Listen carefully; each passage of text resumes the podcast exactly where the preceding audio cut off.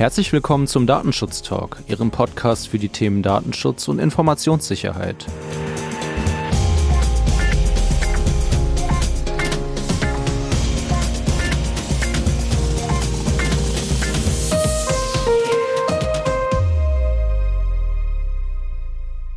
Heute ist Freitag, der 2. Februar. Es kündigt sich so langsam der Frühling an, was ich ganz toll finde. Und ähm, bei mir ist heute, was ich auch ganz toll finde, zum zweiten Mal in Folge die liebe Laura. Hallo lieber David, ich freue mich auch sehr. Letzte Woche noch so drüber gesprochen, dass wir uns sehen und schwuppdiwupp, heute ist es wieder soweit. Ja, jetzt geht's Schlag auf Schlag. Ähm, und Schlag auf Schlag geht's auch bei unseren spannenden Themen. Wie sieht deine Themenliste für diese Woche aus? Ich habe als allererstes mitgebracht ein Bußgeldbescheid gegen den Fahrdienstleister Uber. Außerdem ein Beschluss vom Oberverwaltungsgericht in Lüneburg zur Angabe von Geburtsdaten bei Online-Bestellungen. Dann habe es hat es noch auf meinen Zettel geschafft, eine geplante europäische Stellungnahme zum Thema Abo-Modelle im Online-Marketing. Und zu guter Letzt hätte ich noch einen kleinen Veranstaltungstipp. Wie sieht's bei dir aus? Ähm, der EuGH hat über die Löschung von verurteilten Daten geurteilt. Darüber möchte ich sprechen. Äh, dann habe ich noch ein Urteil mitgebracht zum Schadenersatz wegen Scraping auf der Plattform X. In Österreich gab es eine Kontrolle des Bankensektors, wo das Ergebnis jetzt vorliegt und ein Lesetipp habe ich auch dabei. Wie ich immer so schön sage, gemischte Tüte, alles dabei, was? Alles dabei, bunter Blumenstrauß. Richtig. Soll ich mal starten? Dann fahren wir los mit Uber. Ja, und zwar hat die niederländische Datenschutzbehörde ein hohes Bußgeld gegen Uber verhängt. Der Fahrdienstleister soll demnach 10 Millionen Euro Bußgeld zahlen aufgrund der Nichtbeachtung allgemeiner Auskunftsrechte im Mitblick auf seine Fahrer. Und zwar bemängelt die Datenschutzbehörde die Transparenz zu Datenspeicherung und auch ähm, das Thema Übermittlung in Drittländer, Datenübermittlung in Drittländer wurde hier als mangelhaft bewertet.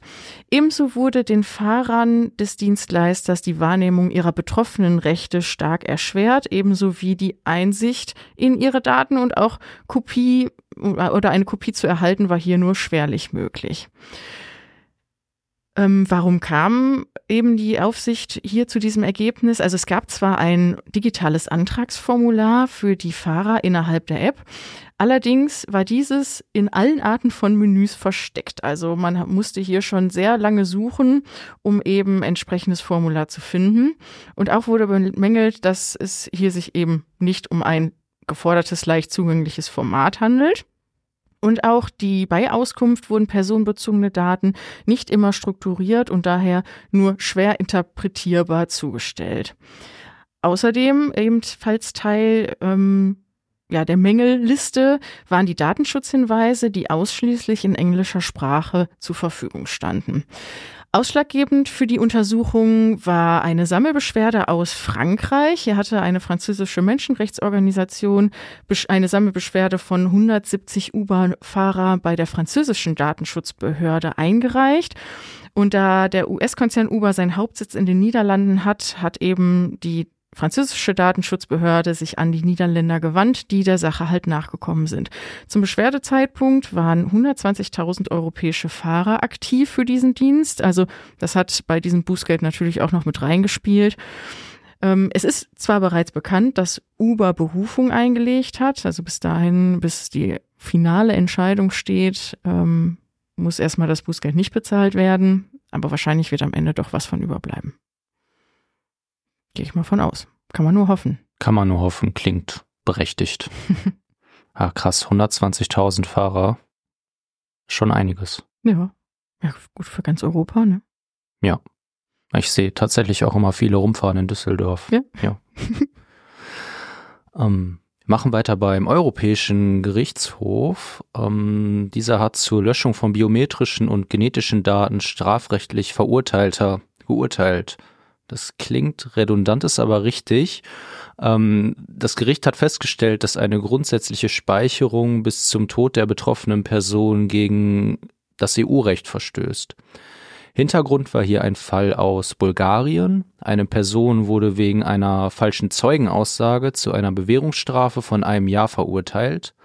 Nachdem der Betroffene diese eingebüßt hatte und für rehabilitiert befunden wurde, beantragte er die Löschung seiner Fingerabdrücke und seines DNA-Profils aus dem Polizeiregister. Das bulgarische Recht sieht allerdings eine Speicherung bis zum Tod der betroffenen Person vor, sodass das Löschbegehren abgelehnt wurde. Diese Praxis befand der EuGH für europarechtswidrig. Sie verstößt gegen Artikel 7 und Artikel 8 der EU-Grundrechtecharta. Der EuGH sieht zwar die grundsätzliche Möglichkeit, biometrische und genetische Daten strafrechtlich Verurteilter bis zu ihrem Tod zu speichern, wenn dies zur Verfolgung oder Prävention von Straftaten erforderlich ist, verlangt dies aber im Einzelfall und regelmäßig in einer Interessensabwägung zu prüfen. Insgesamt ist die Frist der lebenslangen Speicherung damit nur unter ganz besonderen Umständen angemessen, die sie gebührend rechtfertigen. Das klingt erstmal ganz gut. Wie das dann letzten Endes aussieht, wird sich zeigen. Ähm, sollte nicht zu sehr ausgehöhlt werden. Was meinst du, Laura? Ja, also ich glaube, das ist in der Praxis wahrscheinlich schwer anwendbar für die ein oder anderen Bereiche. Ähm, und wenn du jetzt mal überlegst, wie viele Interessensabwägungen wahrscheinlich man in dem Bereich machen müsste, würde mich doch gerne mal ein Blick in die Praxis interessieren, ob dem jede Dienststelle dann so nachkommt. Ja, insbesondere Behörden, ja. die ja schon genug zu tun haben und auch nicht immer ganz so gut besetzt sind. Gut, dass wir keine Vorurteile haben. Ich habe als nächstes einen Beschluss mitgebracht vom Oberverwaltungsgericht Lüneburg vom 23. Januar, welches zu dem Ergebnis dort kam, dass zur Durchführung vorvertraglicher Maßnahmen die Angabe des Geburtsdatums bei Bestellung in einem Online-Shop nicht grundsätzlich rechtmäßig ist. In der Rechtssache war es so, dass eine Versandapotheke grundsätzlich immer das Geburtsdatum bei Bestellung von Produkten gefordert hat und das Gericht kam eben nun zu dem Ergebnis, dass die Erhebung und Verarbeitung des Geburtsdatums unabhängig davon, welches welches Produkt bestellt werde, gegen die Rechtmäßigkeit äh, in Artikel 5 Absatz 1 Lit A DSGVO verstößt. Laut dem Gericht muss es zu einer Differenzierung bei der Bestellung kommen, ob ein Medikament altersabhängig dosiert werden müsse oder nicht. Ohne dies sieht es eben keine Rechtsgrundlage gemäß der DSGVO an.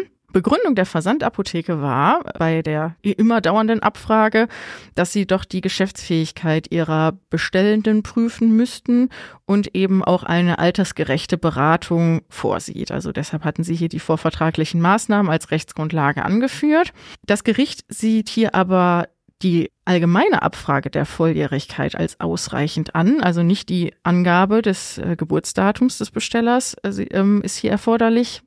Und konsequenterweise sagen sie, müsste demnach auch nicht das Alter der Person des Bestellers abgefragt werden, sondern des Konsumenten beziehungsweise der Person, die eben für die Einnahme des Medikaments oder Anwendung des Präparats vorgesehen ist. Ebenso führte das Gericht an, dass das Angebot der Versandapotheke eine Vielzahl an Produkten aufführt, die altersunabhängig konsumiert bzw. angewendet werden können. Auch deshalb ist hier eben die Erforderlichkeit dieser Angaben nicht nachvollziehbar. Ebenso hatte die Versandapotheke eine rechtliche Verpflichtung angeführt, nämlich Paragraph 2 Absatz 1 Nummer 3 der Arzneimittelverschreibungsverordnung. Ähm, jedoch hat auch dies das Gericht gekippt, denn diese Online-Apotheke führt ausschließlich Bestellung aus für rezeptfreie Produkte und diese vorgenannte Rechtsgrundlage gilt eben nur für verschreibungspflichtige Präparate. Eine Interessenabwägung nach Artikel 6 Absatz 1 Lit F DSGVO sieht auch das Gericht als nicht möglich an, da eben bereits die Erforderlichkeit der Datenverarbeitung in Frage zu stellen ist, wie gerade ja gesagt, Abfrage des Geburtsdatums. Hierfür gibt es eben das mildere und gleich effiziente Mittel der Abfrage der Volljährigkeit und deshalb haben sie dies auch in Gänze gekippt. Ich finde ganz schlüssig, nachvollziehbar. Ja, absolut nachvollziehbar. Fast ein ähm, Fall, den man so in einem Lehrbuch ähm, abdrucken könnte. Ähm, schönes Beispiel für die Erforderlichkeit und ähm, in der Praxis ja auch noch sehr oft anzutreffen, dass das Geburtsdatum wieso auch immer bei einer Registrierung oder bei einer Bestellung abgefragt wird. So ist es. Ich mache weiter in ähm, Stuttgart. Ähm, in letzter Zeit haben sich ja die Gerichte sehr viel mit Scraping bei Facebook befasst und dazu haben wir auch sehr viel berichtet. Die Gerichte kamen hier teilweise zu sehr unterschiedlichen äh, Ergebnissen. Jetzt hat das Landgericht Stuttgart zu einem Fall auf der Plattform X geurteilt.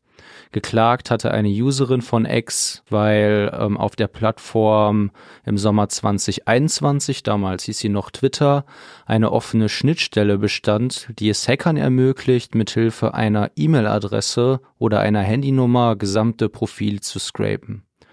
Die Klägerin erfuhr hiervon, dass sie davon betroffen war über die Plattform Have I Been Porned haben wir ja auch schon öfters drauf verwiesen. Grundsätzlich ein sehr gutes ähm, Portal, wo man seine Credentials eingeben kann und schauen kann, ob die in einem Datenlake drin waren.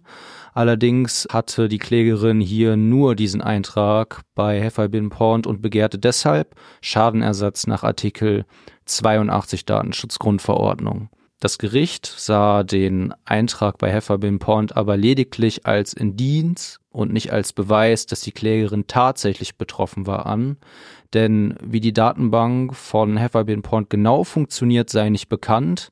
Sie belege jedenfalls nicht, dass die Klägerin tatsächlich Opfer von Scraping bei Twitter wurde und das Gericht sah damit den eingetretenen Schaden nicht als dargelegt an. Es deutete außerdem an, dass der bloße Kontrollverlust der Daten hier auch nicht als Schaden ausgereicht hätte. Dazu steht, wenn ich mich nicht ganz täusche, auch noch ein Urteil vom EuGH aus zur Quirinbank das wir gespannt erwarten. Auch spannend war die Verteidigungsstrategie von X. Diese hatte nämlich angeführt, dass die Lücke zwar existierte, das wurde eingeräumt und nach eigenen Angaben waren rund 5,4 Millionen Nutzer von Twitter von dem API-Bug betroffen gewesen. Die Klägerin gehörte aber nicht dazu. ja, haben die wahrscheinlich alles durchgeguckt. Ja, aber vielleicht ist ja eine Hörerin oder ein ähm, Hörer davon betroffen gewesen. Wir hoffen natürlich nicht, aber es ist ja schon sehr wahrscheinlich bei 5,4 betroffenen Nutzern. Und wenn man das Urteil umdreht, dann hat man ja quasi ein How to get Schadenersatz. ja, aber ich finde das schon extrem. Wir hatten es ja in der letzten Folge ja auch, äh, wie viele Datensätze denn an Hefferbeam Porn weitergegeben werden oder wie viele diese doch aufführen nach diesen Angriffen. Und ähm, ja, das wäre ja schon extrem, wenn man auf Grundlage dessen direkt mit seinem Schadensersatzsäckchen von Unternehmen zu Unternehmen tingeln könnte, oder? Ja, so darf es dann auch nicht ausarten. Nee. Aber es ist und bleibt halt ein guter Ansatz. Absolut. Ich finde, einen ganz guten Ansatz hat auch der hamburgische Beauftragte für Datenschutz und die Informationsfreiheit bei dem Thema Abo-Modelle bei Online-Plattformen, denn er hat nun ein Ersuchen an den Europäischen Datenschutzausschuss gestellt, hier eben eine Stellungnahme zu ja, umzusetzen. Laut seiner Pressemitteilung bemängelt er eine einheitliche europäische Haltung zu Bezahlmodellen großer Online-Plattformen, die es eben Nutzerinnen ermöglichen, die Dienste ohne personenbezogene Werbung zu nutzen. Gemeinsam hat er nun mit den Datenschutzbehörden Norwegen und Niederlanden sich an den Europäischen Datenschutzausschuss gewandt und bittet halt hier um Klärung der Vereinbarkeit solcher Angebote mit der DSGVO. Deutsche Aufsichtsbehörden hatten sich ja schon im März letzten Jahres zu den Abo-Modellen geäußert und auch der Europäische Gerichtshof hat ja im Juli letzten Jahres grundsätzlich die Möglichkeit eröffnet, für Social-Media-Dienste ein Abo-Modell als Alternative zu einer Einwilligung zum Zwecke der personalisierten Werbung einzuführen. Jedoch fehlt es der hamburgischen Aufsichtsbehörde an Einzelheiten, also unter welchen Voraussetzungen dies denn als rechtmäßig gewertet werden kann. Und Sie sehen bei dieser Stellungnahme das Ziel, eine Orientierungshilfe für europäische Anbieter zu erwirken. Außerdem fordern Sie, dass es natürlich wie in so vielen anderen Bereichen auch gemeinsame Standards zu etablieren gilt bei den Aufsichtsbehörden, damit es hier auch eben innerhalb der europäischen Ebene keine Abweichung gibt. Das Ergebnis, also eine Stellungnahme grundsätzlich, ist wohl jetzt so in circa drei Monaten geplant. Bin ich mal gespannt, ob der EuGH da nochmal, beziehungsweise, Entschuldigung, nicht der EuGH, sondern der Europäische Datenschutzausschuss auch nochmal konkretisierende Orientierungshilfen zur Verfügung stellt.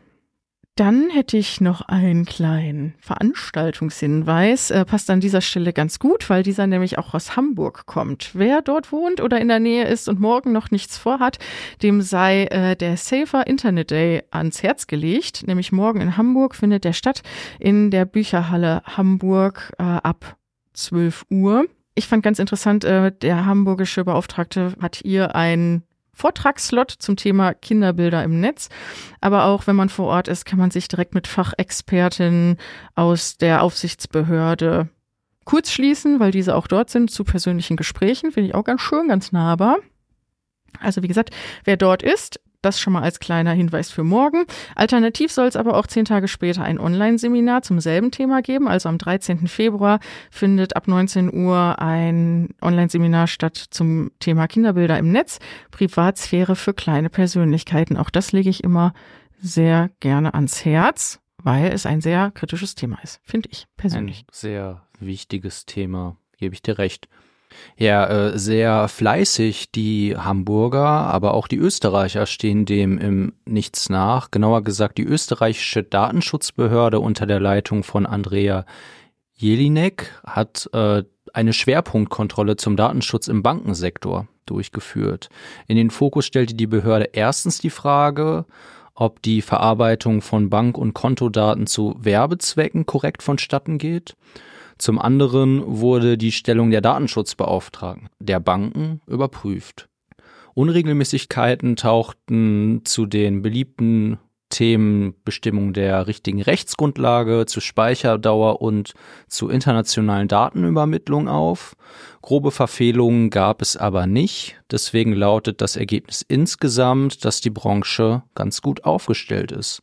Das freut uns doch auch mal, eine positive Nachricht verkünden zu können. Richtig, haben wir in der Vorbereitung gesagt, wir müssen ja auch mal das Schöne mitbringen. Nicht immer nur schwarz malen. Richtig. Ich komme jetzt zu einem weiteren Veranstaltungstipp, beziehungsweise die Veranstaltung hat schon stattgefunden. Es geht um die Aufzeichnung dessen, denn am 29. Januar, also im Laufe der Woche, hat der Europäische Datenschutztag in Berlin stattgefunden. Ähm, hier haben sich ja, namhafte Expertinnen und Experten aus Deutschland und der EU über wichtige Entwicklungen im Datenschutz unterhalten, beispielsweise zum Thema neue Gesetze, ähm, aber natürlich auch das Thema künstliche Intelligenz hat es auf den Plan geschafft und auch äh, das Thema akkreditierte Zertifizierungsstellen, die ja ihre Arbeit aufgenommen haben, ähm, die haben hier im Rahmen dessen berichtet. Also wer da reinschauen möchte, ähm, dem legen wir die Aufzeichnung ans Herz. Ich habe noch nicht geschafft reinzuschauen, aber äh, ich glaube, das werde ich noch mal tun am Wochenende. Kurz reinblicken.